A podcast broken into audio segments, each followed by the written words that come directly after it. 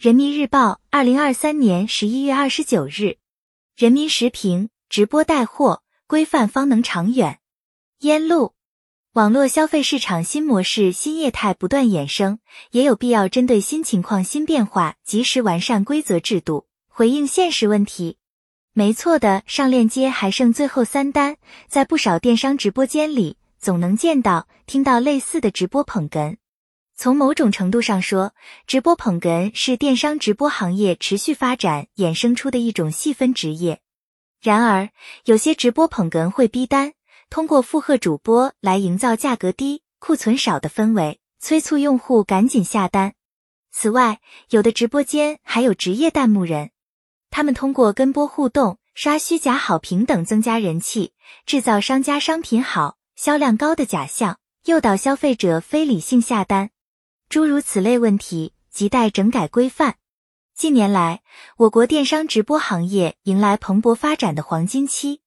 商务部数据显示，今年前十月，全国直播销售额超二点二万亿元，同比增长百分之五十八点九，占网络零售额百分之十八点一。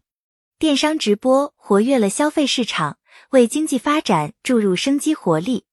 与此同时，网络直播行业中的种种乱象也给不少人带来困扰。直播电商平台投诉多发，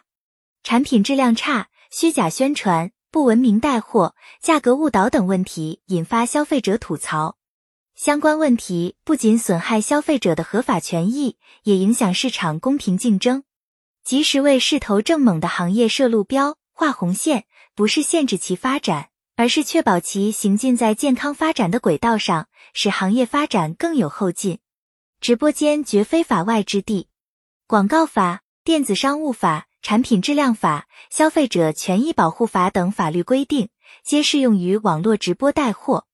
网络直播营销管理办法试行明确了直播营销各方参与主体的责任。关于进一步规范网络直播盈利行为、促进行业健康发展的意见，提出加强网络直播盈利行为规范性引导。最新修订的《互联网广告管理办法》将通过互联网直播方式推销商品或者服务的商业广告纳入管理。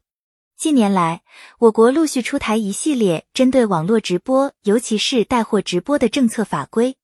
依法加强电商直播管理，整治不正之风。惩治不法勾当，才能为行业健康有序发展夯实基础。